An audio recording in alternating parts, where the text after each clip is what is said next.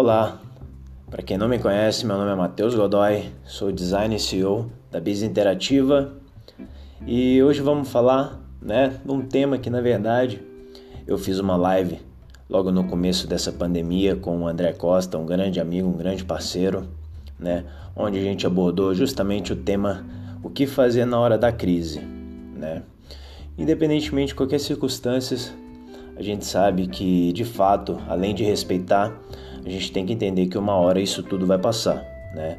A gente vai ter que respeitar não só a demanda, né, a forma como os nossos consumidores irão sumir, porque de fato isso é normal, é o medo, né? Acaba justamente nos trazendo essa insegurança, né? E mais uma vez, quantas vezes foram necessárias, diga-se assim, né?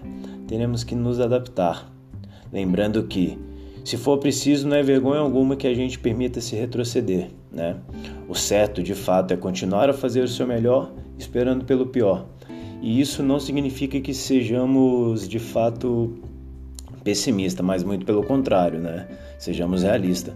A ideia é, independentemente do seu nicho, continuar a focar na qualidade, né? Porque como a gente sabe, independentemente de qualidade, né? Ela é, principalmente nos dias de hoje, obrigação, né? E saber que nessas horas não cabe a nós sermos heróis e, independentemente de qualquer circunstâncias, né? Vamos continuar a lutar para que dias melhores virão, né?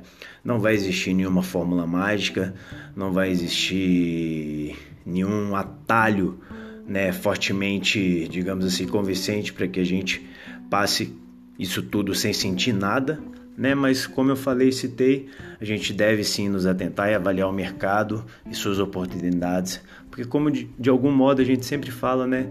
Talvez para alguns mercados, para alguns nichos, tempo de crise seja tempo de oportunidade. É óbvio que inúmeros negócios não irão sobreviver a essa pandemia, né? Mas a gente tem que lembrar que como somos profissionais criativos, cabe a nós encontrarmos as soluções independentemente para qualquer situação, né? Como agir em tempos de crise? Cara, agora é a hora não de agir sobre impulsos, é ter os pés no chão, como eu citei, entender que não possamos gerar grandes expectativas, mas podem acreditar que é na hora da incerteza que a gente cresce.